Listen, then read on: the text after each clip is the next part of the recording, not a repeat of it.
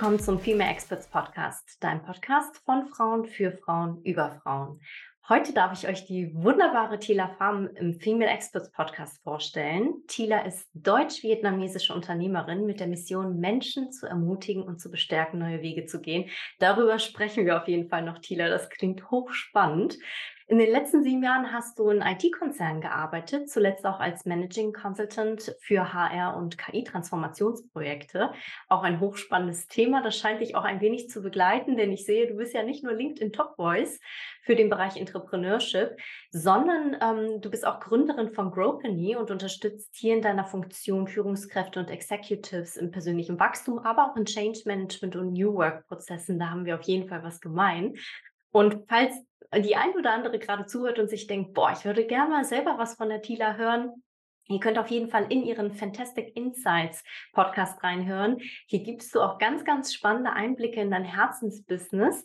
Und du bist der festen Überzeugung, und hier können wir uns quasi die virtuelle Hand reichen, dass Fremdpreneurship die Zukunft ist. Das finde ich großartig. Und es ist dir ein besonderes Anliegen, neben deinem B2B-Geschäft hier quasi auch Freiheits- und sinnsuchende Gründerinnen und angehende Selbstständige in ihrer Unternehmung zu unterstützen. Das finde ich ganz, ganz toll. Und wer jetzt denkt, okay, ich bin jetzt komplett angefixt, ich will die Tila auf jeden Fall mal persönlich kennenlernen, da kann ich euch nur empfehlen, Reisepass oder Ausweis auf jeden Fall einpacken. Denn im Augenblick lebst du gemeinsam mit deinem Mann am Strand in Lakana. Ich hoffe, das ist richtig ausgesprochen. Lanaka. Lanaka, okay, Lanaka, äh, an der Südküste Zyperns.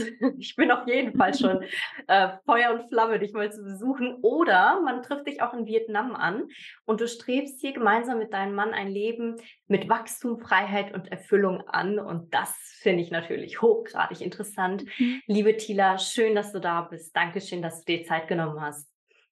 Kinga, vielen Dank für die Einladung und diesen tollen Für, für diese tollen einführenden Worte. Ich glaube, ich wurde selten so nett begrüßt und freue mich über vor allem auf das Gespräch, das jetzt kommt.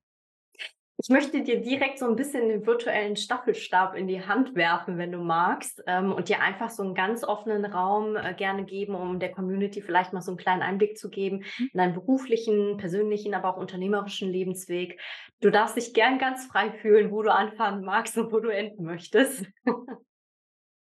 Gerne. Also Du hast ja schon gesagt, ich bin deutsch-vietnamesische Unternehmerin und ich glaube, das ist tatsächlich ganz wichtig in meiner Identität, weißt du, dass ich ähm, Kind von vietnamesischen Einwanderern bin und auch ein Arbeiterkind bin. Ich glaube, mhm. alle Arbeiterkinder, die zuhören, können damit also sich identifizieren, weil man hat ganz oft wenig, ich sag mal, monetäre Mittel, ne, wenig Netzwerk und trotzdem dann da seine Karriere zu gestalten. Das heißt, ich habe damals ganz jung entschieden, okay, ein Studium allgemein ohne also ein Studium kommt nicht in Frage ohne finanzielle Mittel. Das heißt, ich habe mich für ein duales Studium entschieden. Das war dann direkt bei der IBM im, im IT-Konzern und habe dann da drei Jahre lang studiert und gearbeitet und bin dann darüber auch direkt als Unternehmensberaterin eingestiegen und habe dann ja ganz, ich würde sagen, wie aus dem Bilderbuch, weißt du, eine Karriere gestaltet. So binnen dreieinhalb Jahren dann vom Junior Consultant zum Managing Consultant mich entwickelt, immer mit sehr viel, ich sag mal, Fokus und Biss und manchmal vielleicht auch ein bisschen zu viel Biss und Verbissenheit, ne, die Karriereleiter hochzugehen, um es mhm. vor allem mir selbst und anderen zu beweisen. Ich glaube, das ist so ein Thema, so auch so ein, ich glaube auch ein teilweise schmerzhaftes Thema, was viele Leute, die sich irgendwie ähm, von unten nach oben als Aufsteiger hochkämpfen wollen, ähm, so die, die wir gemein haben. Genau. Und mhm. Habe dann aber irgendwann gemerkt, und da kommen wir gleich auch wahrscheinlich noch zu diesem Wendepunkt, warum dann die Selbstständigkeit und Unternehmung, dass obwohl das, obwohl ich super viel gelernt habe und wirklich überragende Projekte leiten durfte, also aus äh, ne, HR-Projekte, aber auch Automatisierungs- und KI-Projekte, aber es waren immer global galaktische Projekte, ne, sehr, sehr komplexe mhm. Großprojekte. Und mir hat manchmal so ein bisschen der Impact auf menschlicher Ebene gefehlt, ne, dass man jetzt sagt, okay, in meiner Programmleitung sehe ich gerade auch, was das auf, auf menschlicher Ebene bedeutet. Und deswegen hat es mich so ein bisschen Richtung Coaching auch hingezogen, zu sagen, wie kann ich denn im Change Management auch mh, hm, den Fokus auf die persönliche Transformation legen und bin dann, habe mich dahingehend auch ein bisschen vertieft. Und seit den letzten Jahren, also es war wirklich ein, ein wilder, ein turbulenter Ritt, sage ich mal, habe ich so gut wie jedes Jahr irgendwie in, neuen, in einer neuen Stadt gelebt, also wegen der Arbeit, aber auch wegen des Studiums und jetzt auch zuletzt dann nach Lanaka gezogen in Frankfurt gelebt, in Hamburg, in München, einmal habe ich in New York gelebt und das war auf jeden Fall sehr, sehr prägend für meine ganze, ich sage mal, Persönlichkeitsentwicklung, aber auch meine Karriereentwicklung. War das Und auch so 'n ja. bisschen entschuldige, Ja, ja, ich war eigentlich schon fertig. aufpassen. Weil ich ich bin natürlich sofort so 'n bisschen, ähm, angefixt, wenn du so sagst: „Boah, mir hat so 'n bisschen die Menschlichkeit auch gefehlt“, Mhm. ne? Wir wir sehen das auch sehr oft, dass die Prozessoptimierung sehr Mhm. stark fokussiert wird, aber so 'n bisschen die menschliche Komponente, ähm, wenn dann dann kommt eher so was wie: „Lass uns mal die Leute in Farben einteilen und dann werden die Blauen alle zusammenarbeiten“ und so weiter, ne? Und dann als könnte man, äh, Menschen so stereotypisieren. Ähm, Mhm. mich würde an der Stelle interessieren, ist das auch so 'n bisschen die Initialzündung gewesen, die bei dir dazu geführt hat, dann Growth.me auch zu gründen und dann auch diesen Sprung in die Selbstständigkeit zu wagen? Oder bin ich da schon 'n paar Schritte zu weit und du sagst, das war aber noch ein ganz langer Prozess bis dahin, bis du's gewagt hast? Wie ist das gekommen? Also, wenn wir hier so die Mhm. Brücke schlagen. Mhm. Ähm, was du grad ansprichst, ist was total Wichtiges, und zwar dieses in Schubladen denken, ne? Also, so, äh, menschliche Ebene, am besten sehr homogene Massen. Ihr Entwickler arbeitet zusammen, wir irgendwie Changer arbeiten zusammen. Und tatsächlich, ähm, war das aber auch früher schon so, dass wir, hm, versucht haben, interdisziplinarische Teams zu zu formen, das heißt, sehr heterogen und diverse Teams zu formen und auch, was mir aber so 'n bisschen gefehlt hat, die Persönlichkeitsebene mit reinzubringen, ne? Weil wir wir wir trennen ja oft nach fachlicher Expertise, aber eben nicht nach Persönlichkeitsstrukturen. Und das, äh, integriere ich in meiner heutigen Arbeit, aber damals war das noch nicht so stark, hm, im Vordergrund. Und jetzt zu deiner Frage, wie ich dann in die Selbstständigkeit kam. Das war tatsächlich eher so kennst du das, wenn man ähm, wenn man erst mal so an 'nem Tiefpunkt gelangen muss, um wachgerüttelt zu werden so? Ich war nämlich so 'n bisschen in dieser Scheuklappe, Hustle äh, Hustle-Kultur. „Okay, ich muss aber höher, schneller, weiter, um es mir und allen anderen zu beweisen“, um dann irgendwann ganz am Tiefpunkt anzukommen und zu merken: „Hey, warte mal, warum mache ich das noch mal?“ So. Und Mhm. dieser Tiefpunkt kam mit einem Motorradunfall, weil zu der Zeit hatte ich ganz, ganz viele Projekte in also, viele Bälle in der Luft gehabt, von irgendwie 'n Event gestalten, dann irgendwie 'n prestigereiches Projekt zu leiten. Und ich wurde im wahrsten Sinne des Wortes aus dem Verkehr gezogen. Ich bin mit der mit dem Motorrad zur Arbeit gefahren und es kam ein Geländewagen und der hat mich einfach aus'm Nichts überrollt und ich bin einfach dann weg gewesen.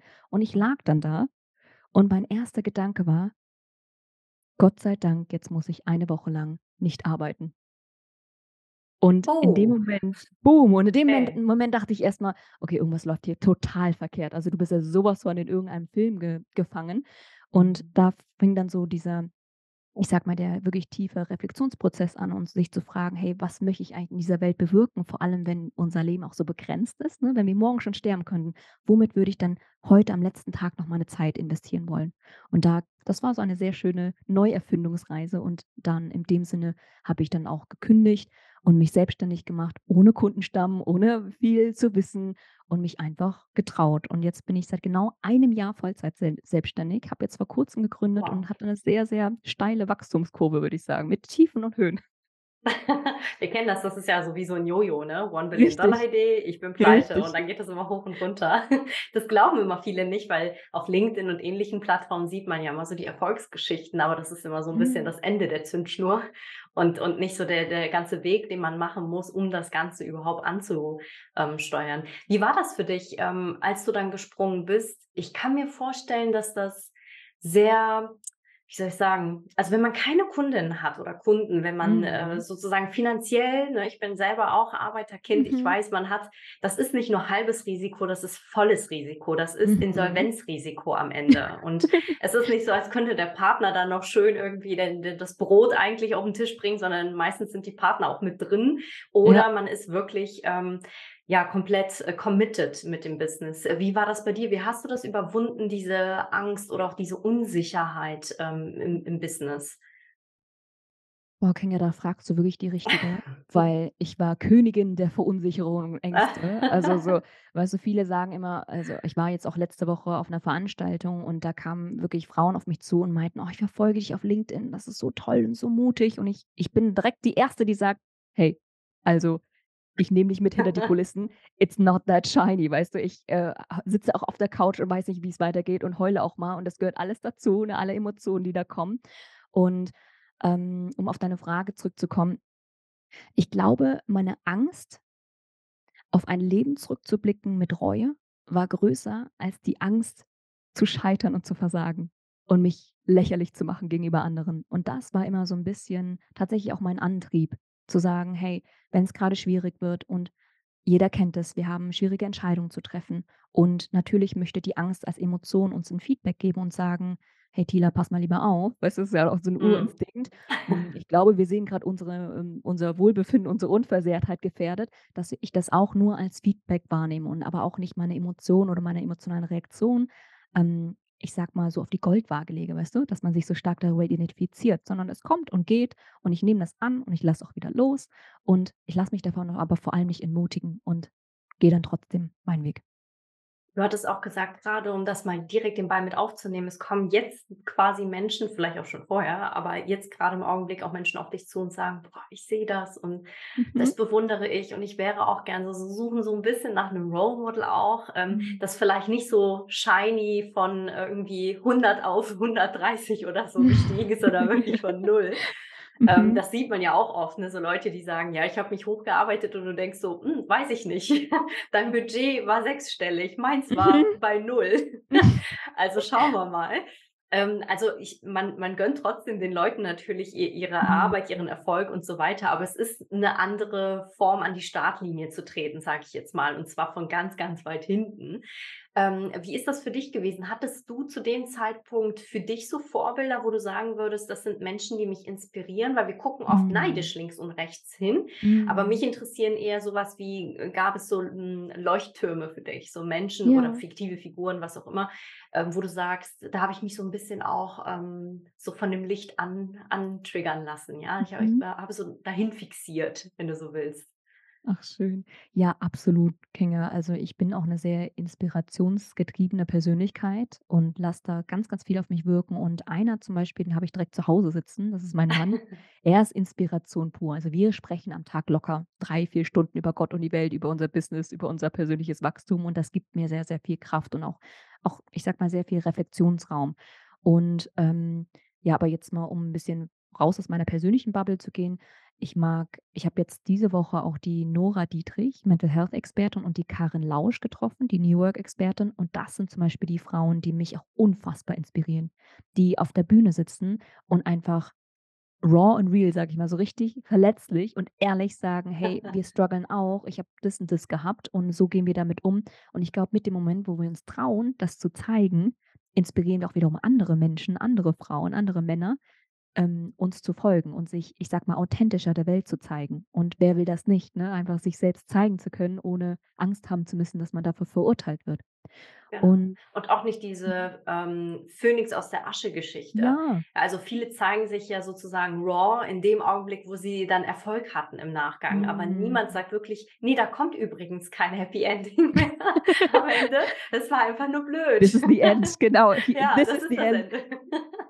Ja, da hast du vollkommen recht, ja. Absolut. Ich kann mich übrigens auch super damit identifizieren. Ich habe auch mit meinem Partner beide Unternehmen gegründet. Also, dieses 3 Stunden über Gott und die Welt reden, da wirklich rennst du bei mir die Türen ein.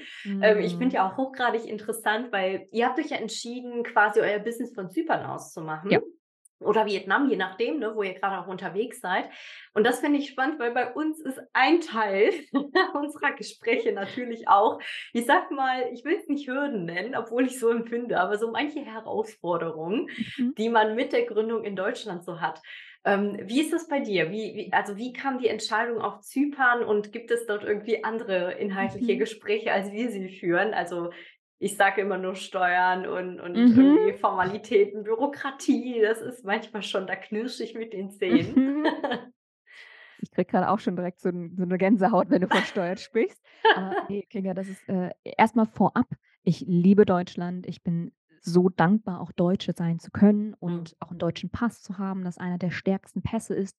Und nichtsdestotrotz, ähm, vielleicht muss ich mal 'n bisschen weiter ausholen, habe ich in der Vergangenheit immer wieder gemerkt, bedürfnisorientierte Arbeit, also auch New Work für sich selbst zu interpretieren und zu und danach zu arbeiten, ähm, funktioniert bei mir in Deutschland nicht so gut. Hintergrund ist Winterblues, Mhm. Winterdepression, Schiedwetter, ähm Allergien in der Frühpollenzeit, aber auch im Sommer. Also, ich bin Hochallergikerin und irgendwie ich habe immer wieder gemerkt, wie ich körperlich darunter leide, in Deutschland zu arbeiten. Und dann Mhm. gab's so 'n Befreiungsschlag, als ich dann mal aus'm Ausland heraus so 'ne Workation gemacht habe und gem gemerkt habe: „Wow, mit so viel Energie kann man auch arbeiten.“ Das war also tatsächlich so das der Impuls zu sagen, ich möchte tatsächlich aus dem Ausland heraus arbeiten. Und dann haben wir geguckt, mein Mann und ich, ähm, auf welcher in welchem europäischen Land oder Insel hat man denn am längsten noch Sonnenstunden? Und das war tatsächlich Zypern. Also, da ist noch am wärmsten bis wir haben jetzt heute noch Schwimmwetter, 26 Grad und wir haben grad mal hier 9. November. Deswegen, das war so ein ein Grund. Aber jetzt kommen wir zu 'nem Thema Steuern, Kinga. Man sagt immer, man kommt für die Steuern nach Zypern, aber man bleibt für die Insel. Und das könnte ich genauso unterschreiben. Also, es gibt steuerliche Vorteile. Also, du zahlst auf die, ähm, Körperschaftssteuer 12,5 %. In Deutschland ist das deutlich höher und du kannst dir auch Dividenden kostenfrei ausschütten lassen. Und allgemein, ich habe ja meine Firma mit einer mit einem Dienstleister gegründet, ist es unfassbar unbürokratisch und einfach. Und das war für mich auch 'n Riesenfaktor. Ich habe, glaube ich, nach 2 Monaten meine Firma gegründet gehabt und ja, bin jetzt seitdem Founder und Managing Director. Und gibt es etwas, was du vermisst? Also, das schlechte Wetter wahrscheinlich nicht und Mhm. nicht das Steuersystem, so weit sind wir schon. Aber gibt es etwas, wo du sagst: „Ah, das ist so 'n bisschen“ weil wir denken auch oft, ähm, wir könnten unseren Unternehmenssitz oder beide Unternehmenssitze auch mal verlagern, Ja. denken dann aber: „Hm, die ganze gesamte Kundschaft sitzt sozusagen in der Dachregion“ und, Ja. äh, die betrachten das oft auch als Vorteil, dass wir regional zum Beispiel in Hm. NRW ansässig sind, Richtung Ruhrgebiet können und so weiter oder Berlin wird auch oft angefragt. Ist das bei dir manchmal 'n Hindernis, dass sie sagen: „Oh, coole coole Persönlichkeit, aber die sitzt ja auf Zypern?“ Oder ist das heutzutage, würdest du sagen, voll vollkommen obsolet, weil Mhm. online halt wirklich alles wunderbar umgesetzt werden kann? Ähm, wie empfindest du das? Das es hat mich von Anfang Mhm. an interessiert, stand überhaupt nicht im Fragekatalog, es tut mir leid, Ich mal liebe spontan spontane Fragen. Ich liebe deine spontanen Fragen, Kinga. Also, ähm, ich glaube, das ist abhängig von der Industrie? Ich habe früher viel in der Behörde und auch im gesetzlichen Krankenkassensystem gearbeitet und dort, glaube ich, ist es konservativer und auch tendenziell schwieriger, einfach über die Distanz dann zu arbeiten, weil man ja doch viel On-Site-Meetings und Workshops hat. Mhm. Nichtsdestotrotz, jetzt kommt das Aber, ich denke, heutzutage ist alles möglich. Also, ich habe ja auch damals, äh, der das beste Beispiel war wirklich die Covid-Zeit. 3 2, 3 Jahre lang haben wir alle aus dem Homeoffice komplett remote gearbeitet, auch mit diesen Kunden. Ja. Und ja, jetzt gibt's wieder 'ne Trendentwicklung nach hinten, aber das hat uns ja bewiesen, dass es möglich ist. Weißt du, was ich meine? Und wir haben Mhm. in kürzester Zeit die Meilensteine-Termine eingehalten. Und es war für mich auch der Proof zu sagen: „Ich kann ein Remote-Business aufbauen. Ich muss nur meine Kunden dann 'n bisschen dahin, ich sage mal, erziehen und auch unterstützen, das auch mitzutragen.“ Und auf der anderen Seite, ich bin aber heute eher in modernen Unternehmen unterwegs, also, in Unternehmensberatung, in Agenturen, in SaaS-Firmen. Und dort ist es total gang und gäbe, dass man remote arbeitet. Und deswegen arbeite ich, ich würde sagen, 95 % der Zeit remote und 5 % der Zeit bin ich sehr gerne in Deutschland. Das heißt, ich suche ja auch den Kundenkontakt, ich suche ja auch die die die die Nähe zu meinen Kunden und reise dann für Events wie zum Beispiel, ähm, Workshops oder Kick-Off-Terminen dann auch an. Zum Beispiel nächstes nächsten Monat im Dezember führe ich 'ne Fuck-Up-Night durch bei meinem Kunden und da werde ich natürlich nach Berlin anreisen. Mhm. Spannend. Äh, gut, dass du's schon mal erwähnst. Damit hast du schon 'ne interessante Brücke geschlagen, weil ich würde so gerne so 'n bisschen in die Kernthemen bei dir mit rein, Mhm. äh, gehen. Ich habe so 'n bisschen angedeutet, beispielsweise Change Management, aber auch Executive Coaching, Training in Mhm. die Richtung.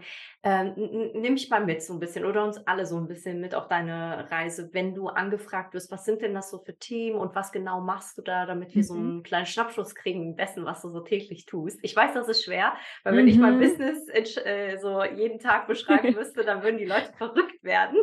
Ich Ja. habe keinen Standard-Tagesablauf, aber so 'n kleinen Schnappschuss, dass du sagen kannst: „Ja, so ungefähr spiegelt's das wider.“ Ähm, was genau machst du? Also, so auf tagtäglicher Ebene meinst du oder Mhm. auf Metaebene die ganzen Themen? Ähm, ich so wir können ja von der Metaebene in den Okay. Tag reinspiegeln, so 'n bisschen. Das finde ich sehr gut, ja.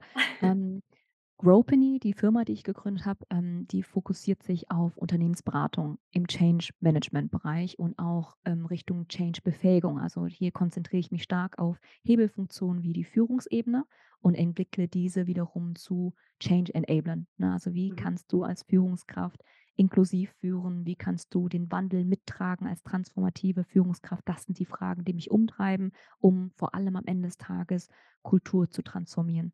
ähm, schaue ich so ein bisschen unter dem ganzen Kontext KI und Technologie, weil das auch mein Hintergrund ist. Ich habe auch die Human Friendly, ähm, Automation Wertecharta damals mitgegründet und das ist ich glaube, das ist heute noch nicht ganz relevant, aber ich weiß, dass es in 5, in 10 Jahren uns überrennen wird, wenn Mhm. Automatisierung kommt, wenn die Babyboomer in die Rente gehen und wir müssen einfach eine Antwort darauf finden, wie wir mit KI-unterstützter Automatisierung umgehen. Das heißt, das ist so mein Fokus in meiner ähm, in meiner Firma.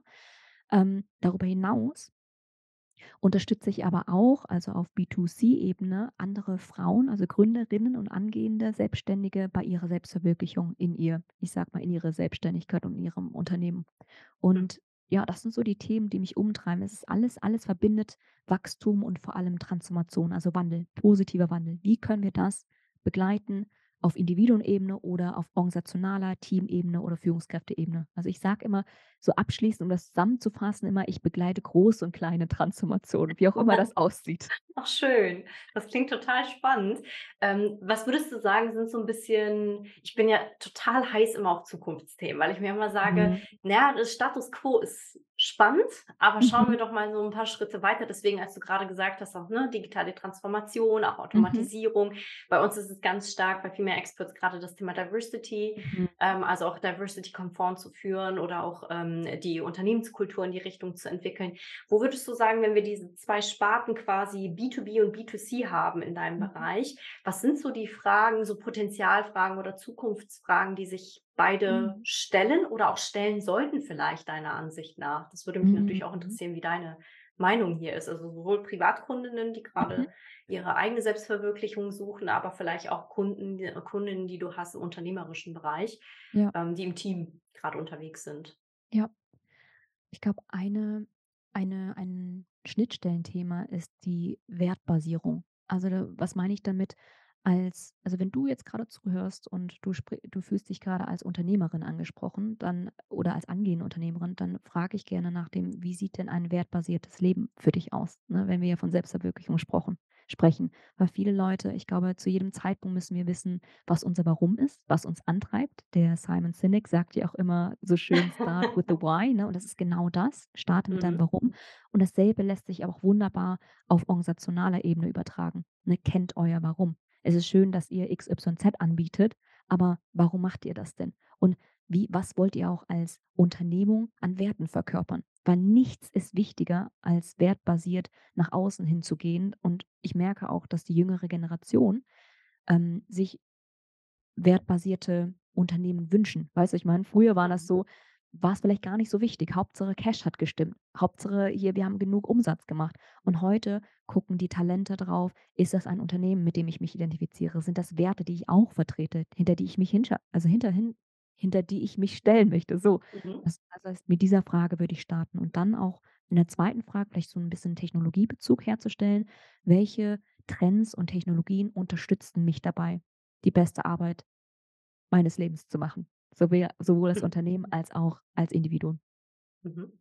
Hochspannend, vor allen Dingen das ganze Thema Wertehaltung, die sich ja quasi von ich identifiziere Wert automatisch mit Vermögen oder Statussymbolen Mhm. hinbewegt zu, ähm, ich verbinde das eher mit vielleicht Nachhaltigkeit oder Mhm. Diversität oder Gleichstellung, ähm, Gleichberechtigung auch. Und das ist äh, hochgradig spannend, weil ich manchmal so ein bisschen, also wir sind ja auch Organisationsberater und wir haben Mhm. manchmal so ein bisschen das Gefühl, dass ähm, nicht alle, aber viele versuchen das noch so vor sich hinzutreiben und zu sagen: „Ah, na ja, so die Kirsche Mhm. auf dem Eis, da gucken wir mal, wenn's soweit ist.“ Erst mal gucken, dass die Leute effizient weiterbleiben, Mhm. obwohl das eigentlich der Kern der Mhm. Effizienz wäre. Denn wenn sich jemand natürlich identifizieren kann mit dem, was er macht, dann ist es natürlich viel einfacher für diese Persönlichkeit reinzugehen ins Unternehmen, auch mit eigenen Ideen zu kommen. Das ist ja das, was die Unternehmenswelt immer von uns will, ne? Mach die Mhm. kreativer, mach sie nicht nur effizienter, sondern vielleicht auch innovativer in ihren Ideen. Die sollen sich so ein bisschen committen. Und dann müsste man eigentlich 3 Schritte zurück äh, und fragen: „Committen womit denn? Was ist denn quasi Mhm. eure Kultur?“ Deswegen, ich finde diesen Kernbereich so unglaublich wichtig, weil ich manchmal das Gefühl habe, die weisen das noch so ein wenig von sich zurück, ähm, obwohl der Trend nicht nur absehbar ist, sondern der ist komplett schon angekommen, ähm, dass Mhm. dass wir uns hier verändern und dass wir nach dieser Sinnhaftigkeit in der Mhm. Tätigkeit suchen. Ähm, was ich ganz spannend finde, auch ich finde Simon Sinek richtig gut ähm, mit äh, seinen drei Kernfragen, die er stellt im, in der Managementberatung. Aber manchmal frage ich mich, und das würde mich gerade interessieren, wie du das siehst, ähm, Mhm. Wenn er sagt, start with the why, ne? also starte mit dem Warum und überleg dir, was dich antreibt und so weiter. Ich als Coachin habe manchmal Mhm. das Gefühl, wenn ich mit so einer Frage starten würde in meinem Coaching, wären die Frauen, die ich begleite, komplett überfordert. Weil manche Mhm. sind so auch in ihrem alltäglichen ähm, Leben, äh, Lebensweg gerade so ein bisschen unterwegs und dann sind noch Kinder vielleicht im, im Haus und so weiter. Die haben noch nie sich damit auseinandergesetzt oder sie sind komplett überfordert mit dieser Mhm. Frage. So, boah, muss das so dieses riesige Ding sein? Und muss es Mhm. der Caipirinha am Strand sein mit dem Laptop Mhm. auf dem Schoß? Wo ich denen dann immer sagen muss, nee, also wenn du das Bild mal verändern würdest, würdest du den Sand zwischen dem Pobacken sehen und den lauwarmen Caipirinha und den, im Getriebe den ganzen Sand da drin. Mhm. Da würde man das Bild etwas anders sehen. Wie nimmst du das hier wahr? Gehst du auch so ran, dass du quasi diese große Frage in den Raum auch direkt stellst? Oder ist das etwas, was du unterschwellig in der Bearbeitung immer mit drin äh, hast? Was ist da so ein bisschen deine, ich sag mal, dein Erfolgsrezept, deine Methodenkompetenz, Mhm. die du hier anwendest? Mhm. Mhm. Ich glaube, die meisten Menschen tun sich heute so sehr mit der großen Frage „Warum?“, weil wir oftmals doch sehr fremdbestimmt sind und so getrieben sind. Weißt du, wir sind Mhm. echt äh, ich nehme mich da nicht raus. Also, so reaktiv und dann kommt es und dann kommt es und ich reagiere und reagiere und reagiere und irgendwann, wenn man dich mal kurz rausnimmt und fragt: „Hey du, warum machst du das eigentlich?“ Und dann sagt sie: „Äh, äh, äh, weil es mein Job ist.“ „Ja, aber warum machst du deinen Job?“ „Äh, weil äh, weil ich Geld verdienen brauche.“ „Warum warum ist das wichtig?“ „Ja, weil ich meine Familie vernähre.“ Weißt du, ich meine? Also, wenn man Mhm. diese vielen Warum-Fragen mal noch mal bis zu dem ich sage mal, bis to the root cause runterverfolgt, um dann am Ende rauszufinden, du machst das grade eigentlich nicht, weil's dich erfüllt, sondern weil du daraus einfach nur Mittel zum Zweck siehst, also Geld zu verdienen zum Beispiel. Das ist grade dein Warum. Vielleicht ist das gar nicht das Warum, für das du stehen möchtest. Und vielleicht kann man das ja verändern. Und Mhm. Was, glaube ich, hilft so aus einer methodischen Sicht, ist, ähm, diese Warum-Frage auch runterzubrechen, also auch 'n Weg, ein einen Zugang zu schaffen. Ähm, wir haben ja eben über Werte gesprochen und hier hilft es einfach mal 'n Wertetest zu machen, 'n ganz guten kostenlos irgendwie auf, äh, guterplan.de zu machen, dann seine Top 3 Werte einfach mal ganz klar benennen zu können, um von dort aus weiterzugehen und sich die Frage zu stellen: „Wie sieht ein Leben aus, das unter diesem Wert vollkommen erfüllt wäre?“ Ne, also zum Beispiel Freiheit ist dir wichtig. Wie sieht denn ein freies Leben für mich aus? Weil ein freies Leben für dich, Kinga, sieht ganz anders aus als für mich, richtig? Ja, Und absolut. da einfach mal 'n bisschen, ich sage mal, aus der Abstraktion, dieses überfordernde Groß runterzubrechen und konkret zu werden. Mhm. Das finde ich auch interessant, ähm, weil ich das Gefühl habe, dass wir manchmal so ein bisschen auch im Coaching sagt man immer so ein bisschen, ähm, so Ankern folgt. Also, ähm, ich weiß gar nicht, Traktorziele, so hat mein Coach es Mhm. damals genannt. So große Traktorziele, Ehe, äh, Studium, Hauskauf, äh, Kinder und so weiter. Das sind die großen Traktorziele im Leben, die uns ziehen. Mhm. Ähm, wobei ich sagen würde, dass manchmal der Traktor sich auch hinten dran als Ballast so ein Mhm. bisschen anfühlen kann und wir ziehen den. Also, ich beispielsweise, ähm, ich, ähm, würde dir gerne die Frage natürlich auch an der Stelle stellen, ob es etwas gibt, was du gerne teilen würdest, was du gerne gewusst hättest, weil und Mhm. damit, äh, schlage ich die Brücke, ähm, ich hätte gerne gewusst, dass diese Dinge wie, ähm, zum Beispiel Hausbau und Ähnliches m möglicherweise ein Wunsch von jemand anderen sein können, aber das Mhm. für eine andere Person wie mich beispielsweise ein absolut goldener Käfig ist. Ich habe dann auf einmal ganz viel Kapital in diesem Mhm. Haus gebunden und ich habe dieses Gefühl gar nicht so: „Oh, das ist jetzt mein Zuhause“, sondern ich würde nur die Zahlen sehen. Ich würde nur sehen, was ich jeden Mhm. Monat dafür aufbringen müsste oder wie viele Aufträge ich quasi akquirieren müsste, um dieses Haus zu bezahlen. Und Ja. deswegen fand ich das hochgradig interessant, dass du gerade meintest, für mich bedeutet Freiheit etwas komplett anderes als für dich vielleicht, weil ich oft mit meinen Kundinnen, die kommen oft mit, ach ja, ich würde mich auch gern selbstständig machen und so weiter. Mhm. Und dann sprechen wir sehr oft über das Thema Freiheit, weil mhm. ich die natürlich dann fragen muss, möchtest du Mitarbeitende haben? Mitarbeitende bedeuten Herausforderungen, bedeuten aber auch ähm, Konsequenzen, du musst Verantwortung tragen und so weiter. Äh, sofern es nicht ein 100% Remote-Team ist, musst du natürlich vor Ort sein und so weiter. Also da kommen ganz, ganz viele Konsequenzen der Entscheidung mhm. auch mit sich, die wir gar nicht berücksichtigen, weil wir sehen nur dieses Unternehmerin sein, so, ne? Mhm. Und das ist ganz, ganz spannend, weil ähm, mich natürlich interessieren würde, gibt es auch für dich etwas, wo du einfach sagst, boah, das, diese Erkenntnis hätte ich gerne vorher gehabt, die hätte ich gerne mitgenommen, mhm. ähm, die möchte ich jetzt exklusiv teilen mhm. an der Stelle, damit andere möglicherweise einfach so einen kleinen Nudge, so einen kleinen Impuls an der Stelle kriegen, mal mhm. darüber nachzudenken, ähm, die, was du vielleicht auch als Erkenntnis hattest, ähnlich wie mit deiner, okay, ich, ich würde jetzt niemandem wünschen, sofort einen Motorradunfall zu haben, aber ich sag mal so metaphorisch gesehen, mhm. vielleicht gibt es ja etwas, äh, eine Situation, in der wir dann über so etwas nachdenken könnten. Ich sage ja immer ganz liebevoll so die Aufwachschelle, weißt du? Also mm. vielleicht nicht in Form einer Motorrad, eines Motorradunfalls, aber vielleicht hast du ja auch gerade irgendwo, ich sag mal, einen, einen, einen Punkt im Leben, wo du noch ein bisschen wachgerüttelt wirst und dann nochmal gerade dein Leben in Frage oder auf den Kopf stellen auf den Kopf stellst oder in Frage gerade ziehst.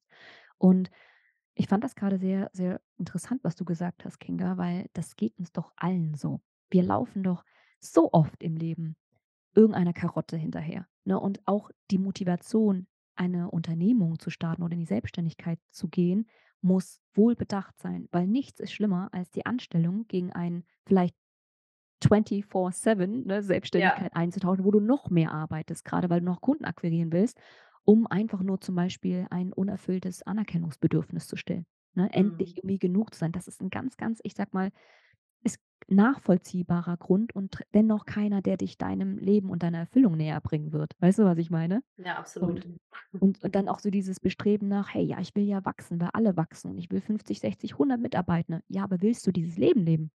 Willst du dann, weißt du, statt irgendwie an deinen Kundenprojekten äh, zu arbeiten, die ganze Zeit Ressourcenmanagement machen, Mitarbeitende für mich entwickeln und führen ne? und, und irgendwie äh, Speaking-Auftritte machen. Wie soll dein Leben denn aussehen? Und ich glaube, rückblickend, ähm, was ich gerne vor eineinhalb Jahren gewusst hätte, wäre, du wirst dich niemals bereit fühlen für den Sprung. Und das sagen ganz, ganz das viele. Wirst dich, niemals wirst du dich bereit fühlen für den Sprung. Und egal wie sehr du dich absichern möchtest und noch hier noch mehr Kundenstamm und noch mehr Strategie und noch am besten noch eine Homepage obendrauf, damit du dich sicher fühlst, es wird nicht niemals, du wirst niemals vollkommen ready sein. Und ich habe nämlich damals tatsächlich sehr viel Zeit vergeudet, rückblickend finde ich, ähm, weil ich die ganze Zeit noch nach Sicherheit gesucht habe. Okay, dann müsste doch das und das und das noch da sein, damit ich in die Selbstständigkeit starten kann. Und mhm. irgendwann merkte ich aber, ich habe dann ein halbes Jahr in der Nebenberufung dann meine Selbstständigkeit versucht aufzubauen, aber war energetisch total das war viel zu viel irgendwie. Selbst wenn ich einen Tag Zeit habe, das war nicht gut genug. Weißt du, was ich meine? Das Ja. heißt, irgendwie nach einem halben Jahr saß ich da und dachte mir ja, entweder jetzt oder nie. Also entweder ich terminiere jetzt einfach und springe oder eben nicht. Oder ich werde jetzt noch mal ein Jahr ähm, äh, in der Anstellung bleiben, aber dann würde ich garantiert nicht heute hier sitzen und, mein, Mhm. und auf mein Unternehmen schauen und irgendwie LinkedIn Top Voice für Entrepreneurship sein, weiß ich mein. Dann wären all diese Dinge nicht, nicht, das wäre halt ein Pfad, das, dann wären all die Dinge nicht in mein Leben gekommen. Und das Ja. ähm, finde ich, ja, finde ich ein guter, ein guter Rat, den ich mir mitgeben würde. Spannend. Ähm, das finde ich äh, richtig gut, weil ähm, ich glaube, das ist etwas, was manchmal in dieser Entrepreneurship-Bubble ähm, vergessen wird, zu mhm. sagen, sage ich jetzt mal. Alle sagen springen. Die vergessen immer zu sagen, naja, spring aber so ein bisschen mit einem Plan, ja. Also spring nicht mhm. einfach so, sondern schau dir an, was möchtest du genau machen und was möchtest du wirklich vorher auch erfüllt sehen. Ne? Also wie du gesagt hast, wertebasiert auch gründen. Ähm, mhm. Ähm, das ist total wichtig. Also will ich Mitarbeitende, will ich keine haben, will ich im Ausland gründen, will ich im Inland gründen und dann auch wirklich private Fragen. Wie ist das in der Partnerschaft? Auch ja. das kann ein Riesenproblem werden. Oft bei Gründerinnen schon erlebt, wo es dann einfach hieß, mein Partner hat überhaupt kein Verständnis oder meine Partnerin für meine ja. Gründung oder ich kann mich gar nicht mit dem oder derjenigen unterhalten. Das kann zu einem, zu einem großen Stolperstein werden. Ja. Oder wenn man gegründet hat und das Thema Familie ist zum Beispiel nicht geklärt und dann kommt plötzlich der Partner um die Ecke und sagt, nun ja, Schatz, wäre jetzt nett. Und du denkst so, oh, ich bin gerade im Aufbau, ich habe eine Vision, ich will irgendwo woanders hin. Das sind mhm. fundamentale Fragen, genau wie gesagt, materielle Dinge, brauche ich die zwei Autos, brauche ich das Haus und so weiter ist mir das wichtig, was, wenn ich das verliere? Wir vergessen immer, umso mehr wir anhäufen, umso mehr müssen wir verteidigen. ähm, und äh, das, das, ja, das ist so ganz, ganz verrückt, weil wir werden quasi dorthin gepusht. Ne? Das ist ja bei Qualifizierungen nicht anders. Dass alle immer sagen, na ja, du brauchst für alles ein Blättchen. Ne? In Deutschland haben wir das ja ganz speziell. Und ich finde Qualifizierung immer toll. Ich bin eine absolute Freundin von lebenslangem Lernen. Aber du brauchst nicht für alles ein Blatt Papier, um da irgendwie dich schon reinzugeben. Also für meinen Podcast brauchst du kein Zertifikat, um, um mich anzusprechen. Also das ist so manchmal ganz verrückt oder auch wenn man auf Bühnen geht, dann fragen immer ganz viele, ja, äh, wo hast du denn deine Speakerin-Ausbildung gemacht? Und ich denke so, Speakerin-Ausbildung, Fragezeichen, kann man wahrscheinlich machen, aber das ist Intuition, das ist Wahrhaftigkeit, das ist sich ehrlich machen und einfach gutes Storytelling, ja, also ja. Da, da, da ist kein Blatt Papier, sorry. Und das finde ich ganz großartig, dass du gesagt hast mit diesem Sprung und dass er auch intuitiv erfolgen sollte und nicht dieses Zerdenken des Prozesses. Ja ja, so ich brauche noch die Visitenkarten und das, den Stempel und das und so weiter. Ähm, wir haben das oft im Studium oder auch im, Schulbereich. Ich kann mich nicht erinnern, welcher Kunde mich je nach meinem Masterzeugnis gefragt hat. Ich, das Ding verstaubt in der Ecke irgendwo. ja, bitte, Tila. Ja, ich glaube, das ist auch so eine deutsche kulturelle Sache. Weißt du? Ohne jetzt die deutsche Kultur zu bashen oder sowas. Ich, das ist komplett äh, wertfrei. Aber ich vergleiche das gerne mit einer vietnamesischen Kultur. Und das hm. ist ja auch so ein bisschen aus der Psychometrik, wenn du vielleicht kennst du kennst du dieses Farb diese Farbeinteilung, äh, blau, gelb? Ja. Ja. Aber aber äh, hol es noch mal gerne raus für diejenigen, die jetzt nicht Ja geschrien haben. Genau, genau. Ich arbeite nämlich mit Lumina Spark und da ist es immer so wunderbar äh, aufgezeigt. Die psychologischen Gegenüber in der Persönlichkeitsbetrachtung ist einmal blau-gelb. Blau steht für die Sorgfalt, die Detailorientierung. Hier geht es darum, strukturiert mit einem Plan, gut durchdacht, ne, loszugehen, verlässlich zu sein. Und das Gelb wiederum steht für eher Flexibilität, Anpassung, für Ideenreichtum und eher dieses ähm, aus dem Impuls und der Inspiration heraus zu handeln ne? und auch dieses große Bild im, im Blick zu haben, statt, ich sag mal, die Detailebene im Blick zu haben. Und wenn wir mal schauen, wie Deutschland entstanden ist, ist es halt ein Ingenieursland. Ne? Es ist halt, wir, wir, sind, wir stehen mit der Marke Made in Germany für Detailtiefe. Und Vietnam zum Beispiel steht schon für ja, wir machen das irgendwie, äh, Hauptsache es macht Spaß und Hauptsache irgendwie, ähm, wir sind wir sind damit schnell auf der Rampe. Ist aber eine ganz andere Herangehensweise. Und ich glaube, manchmal hilft es uns selbst, wenn wir uns erlauben, einfach mal zu machen, ohne ein Zertifikat, ohne genau 'n Businessplan für drei Jahre schon entwickelt zu haben, um dann mal auf dem Weg zu lernen. Das ist ja auch die agile Kultur, ne, die die das agile die agile Philosophie dahinter, zu sagen: „Ich mache erst mal, ähm ich gehe erst mal 5 Schritte und iteriere dann und und und lerne dann auf dem Weg dahin, was gut und nicht so gut funktioniert hat und verbessere mich dann auf dem Weg. Das ist Mhm. prinzipiell und grundsätzlich immer birgt immer die steilere Lernkurve, als wenn du dich im stillen Kämmerlein einschließt und erst mal 'n Plan machst, um komplett an der Realität vorbeizuplanen und dann loszugehen. Weißt du, was ich meine? Ja. Deswegen vor allen Dingen ist es immer an der Realität vorbei. Ne? Also wenn ich mir meinen Businessplan von vor vier Jahren angucke, da stimmt ja vorne und hinten nichts mehr dran. Also das Business hat sich in eine komplett andere Richtung auch entwickelt. Und auch heute ähm, schneide ich viele Zweige meines Businessbaums, sage ich jetzt mal, ab und da kommen neue hinzu, weil ich einfach merke, gewisse Dinge zum Beispiel, mit denen ich gestartet bin, auf die habe ich dann irgendwann keine Lust mehr zum Beispiel. Ja. Ne? Weil ich mal einfach merke, boah, wenn sobald es mich anfängt, selbst zu belasten und ich mir denke, mhm. boah, ich habe keine Lust mehr auf das Training, Training oder auf das Thema oder auf das Coaching, muss ich was verändern. Und dann weiß ja. ich einfach, ich kann nicht mein Bestes geben und die Kundinnen merken das dann auch. Und ja. ähm, ich, ich finde, da, da ist die Qualität halt auch sehr ähm, entscheidend, weil es gibt nun mal, der Markt ist riesig, aber es gibt nun mal auch sehr große Unterschiede bei den Anbieterinnen und Anbietern. Und ich finde mhm. das so toll mit den Farben, weil ich habe gerade sofort gedacht, hm, du bist wohl so ein schönes, leuchtendes Grün.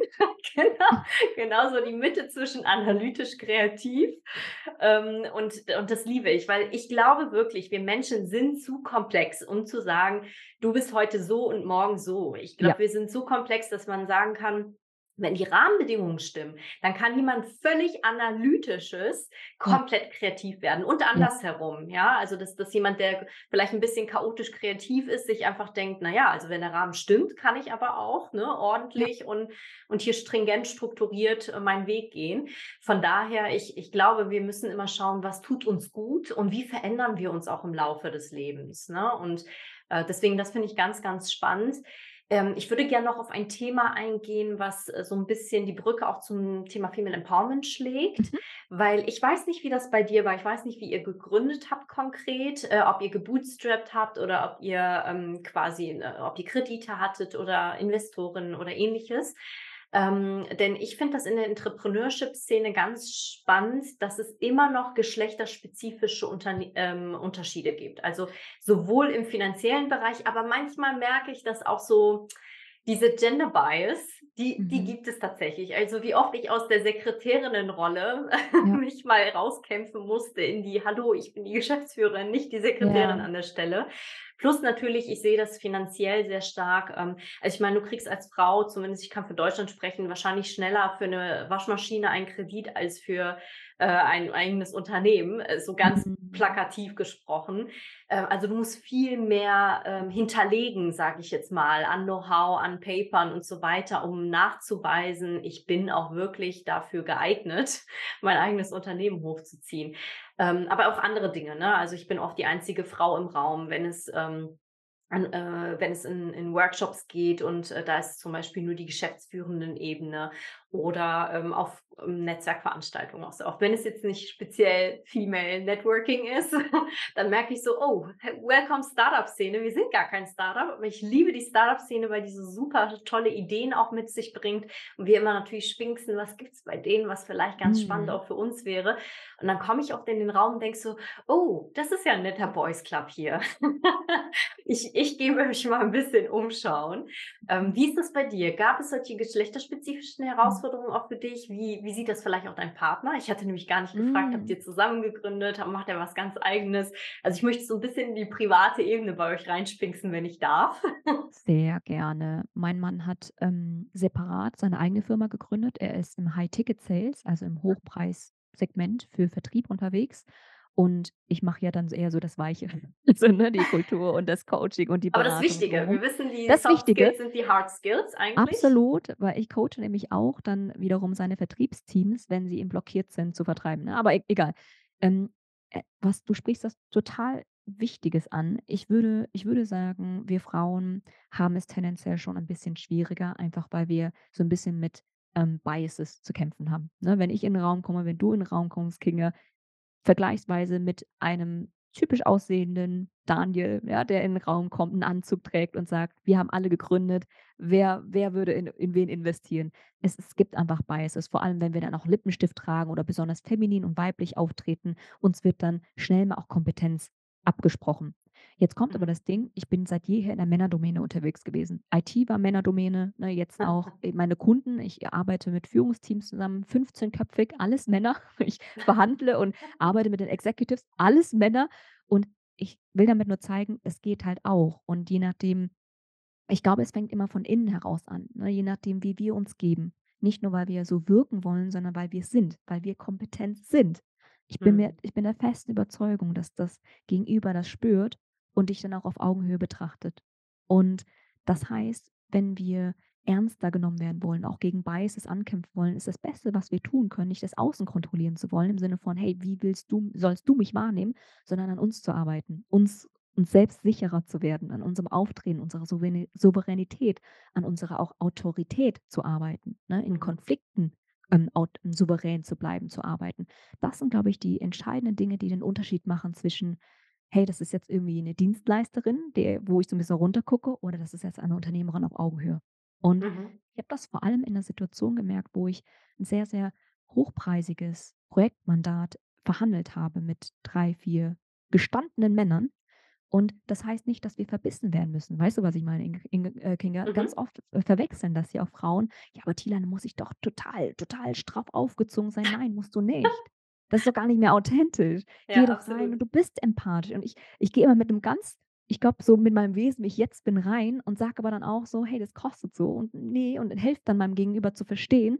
Und am Ende kam mal Feedback: „Boah, Tila, du bist aber eine knallharte Verhandlerin, richtig?“ Und ich meinte einfach nur: „Ne, sehe ich mich gar nicht und eigentlich will ich auch gar nicht 'ne knallharte Verhandlungspartnerin sein. Ich möchte, dass du dich gern mit mir unterhältst.“ So, und dann haben wir Mhm. erst mal gelacht und ich glaube, so 'n bisschen Druck rauszunehmen und da die Augenhöhe herzustellen. Um jetzt aber noch den letzten Punkt deiner Frage aufzugreifen, irgend auch irgendwo auch mal Benachteiligung oder das Gefühl, wo ich also, das Gefühl, das ich hatte, als Frau ist es schwieriger. Absolut. Ähm, es gab da eine konkrete Situation, die mir noch im Gedächtnis geblieben ist. Und zwar, ich müsste jetzt noch mal nachdenken, das war tatsächlich ein LinkedIn-Beitrag. Total seltsam. Ich habe dann einfach gesagt: „Hey, ich bin in die Selbstständigkeit gegangen, nicht primär als Motivation“, jetzt sind wir wieder beim Warum, weil ich mehr Mhm. Geld verdienen wollte, sondern weil ich ein Leben voller Wachstum, Entfaltung und Erfüllung fühlen wollte Führen wollte. übrigens Geld der Indikator ist an der Stelle, dann sollte sich niemand selbstständig machen. Das ist das Erste, Oder was du nicht hast am oder? Anfang. Ja, richtig. Und dann Sorry für auf den Einschub. Ist total ist total richtig, also 'n bisschen mal den Reality-Check zu machen. Dann Absolut. antwortete ein Mann unter meinem Beitrag: „Solange der Ehemann für alles zahlt, kann man sich ja Ah. sehr gerne selbstständig machen. So ein Post kann nur von einer Frau kommen.“ Und ich dachte mir einfach nur „Also, wenn du wirklich nichts Ermutigendes und Bestärkendes oder Konstruktives zu sagen hast, dann lass es doch einfach.“ Es ist so unnötig, so. Also, ich habe mich richtig gewundert, warum man so warum jemand davon getriggert ist und so was halt von sich gibt. Ja, das war so das waren so 'n paar kleine, ich sage mal, weißt du, Ja. Momente, wo ich wieder gemerkt habe: „Ah, okay, ich bin 'ne Frau“, weißt du? Das Ja. kommt auch an. Es sagt halt auch mehr immer über die Person aus als über einen selbst, ne? Das denke ich mir sehr oft, wenn ich ähm, wenn mir jemand Kritik entgegenbringt, die mit der Sache gar nichts zu tun hat, ne? So was wie, Voll. ähm: „Ja, äh, wir sind hier alle so 'n bisschen schicker, ähm, da hätte ich, äh, andere Schuhe erwartet“ oder so was. So so wirklich komplett blöde Kritik, ja, die kein Mensch braucht, ähm, weil das ja nix über deine Kompetenz aussagt. Da frage ich mich Mhm. immer, was warum hat hätte derjenige das gebraucht, ne? Also, weil Mhm. er vielleicht selber so viel Zeit in oder sie, weil sie so viel Zeit investiert hat, um irgendwie adrett zu erscheinen und sich aber total unauthentisch darin fühlt und ganz neidisch auf mich Spinks, die da einfach in Turnschuhen in den Workshop rein ro läuft.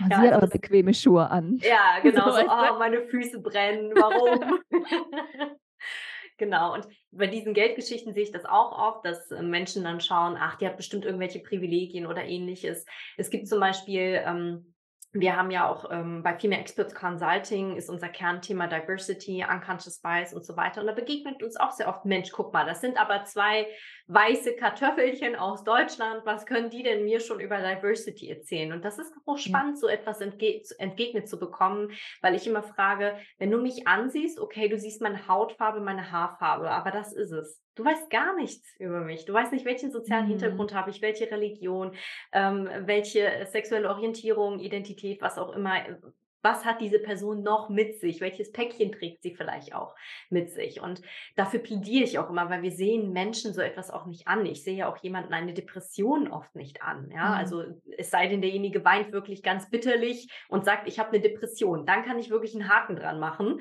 Äh, aber ansonsten, ähm, wie können wir so ein Urteil über jemanden fällen? Und bei auf Social Media ist es ja dann noch mal 'n Ticken einfacher.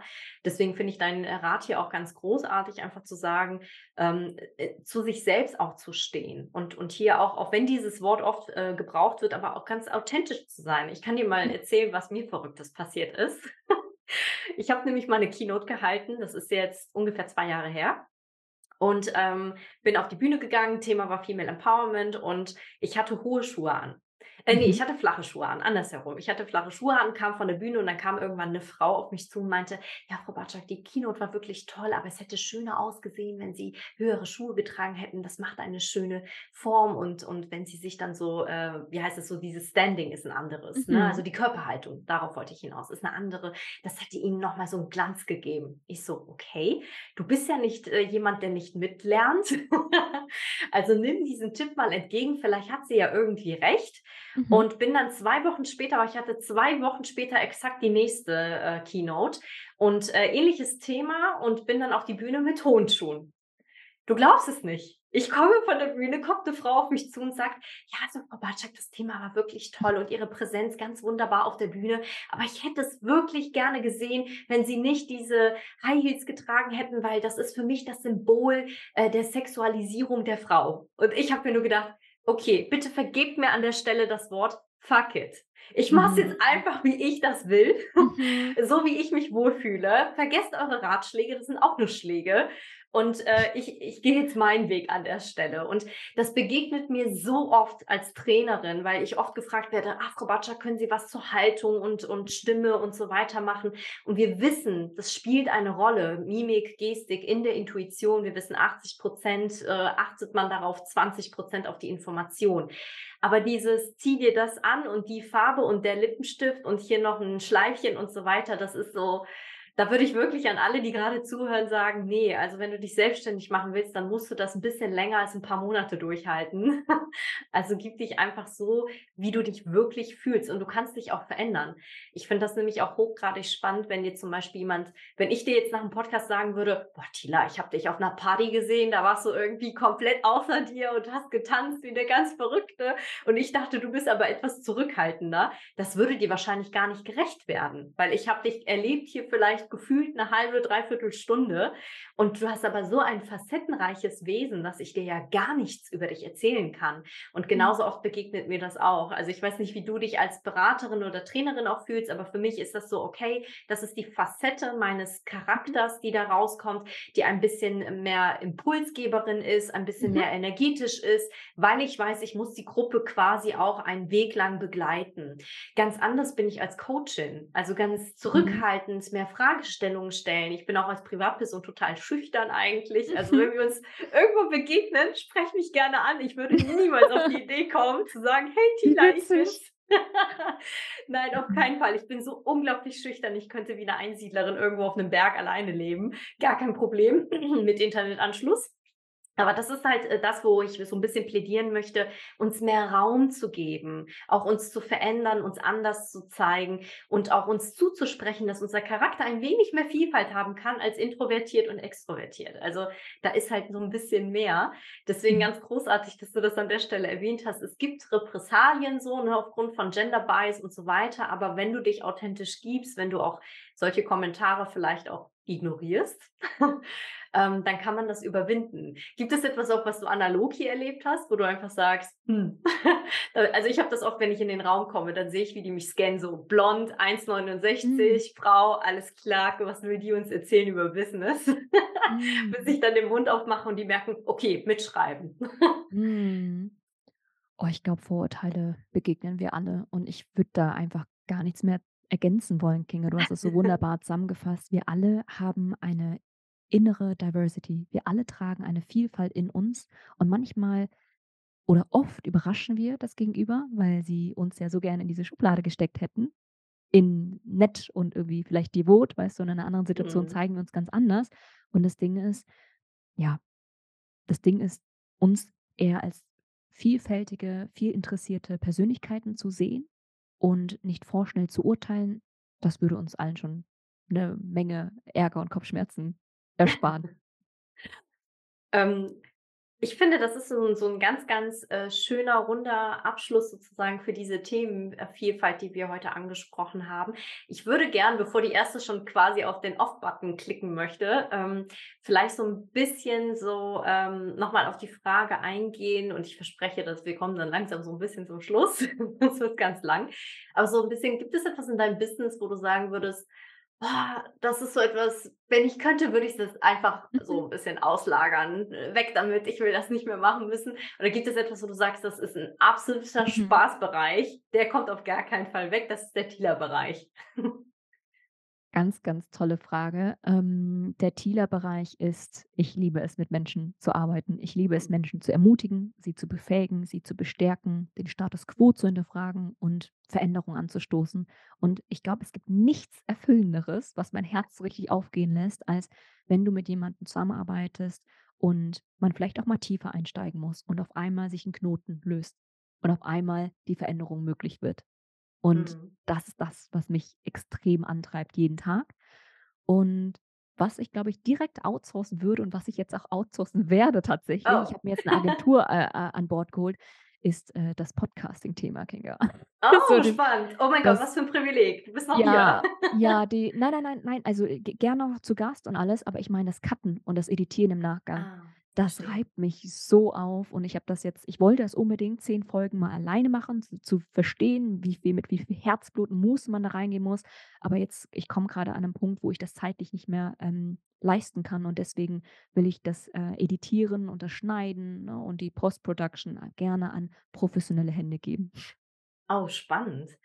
Ähm, ich stelle noch wirklich die letzte Frage, weil das die Mhm. absolute Lieblingsfrage unserer Community ist. Ähm, und zwar, ich habe immer das riesige Privileg, alle, die bei mir in den Podcast reinzukommen, äh, in ihrer jüngeren Version wiederzufinden. Hm. Und wir begegnen uns an einem Ort deiner Wahl, äh, zu einem Alter deiner Wahl. Und Mhm. ich darf die goldene Frage stellen, ob du einen Tipp hättest für dich selbst. Also, we welchen Tipp darf ich der Tila von heute, von der früheren Tila mitbringen, ähm, Mhm. den de dein jüngeres Ich dir auf jeden Fall mitgeben möchte? Gäbe es da etwas? Oder Ja. andersherum. Ich muss es ja andersherum formulieren. Welchen Tipp möchte die Tila von heute ihrem jüngeren Ich geben? Da bin Ja. ich schon ganz verwirrt bei diesen ganzen spannenden Themen. Jung, alt, links, rechts, ja. Ähm, sehr Genau. schöne Abschlussfrage. Ähm, vielleicht zum Kontext. Ich war als Kind und bin es auch heute noch immer sehr sensibel gewesen. Also, ich ne, diese Feinfühligkeit im Raum für andere Menschen, 'ne Riesenstärke auch, dieses Einfühlungsvermögen, aber manchmal auch sehr sensibel, sodass ich mich auch schnell habe verunsichern lassen, wenn jetzt mal vielleicht ganz viel Kontra kam.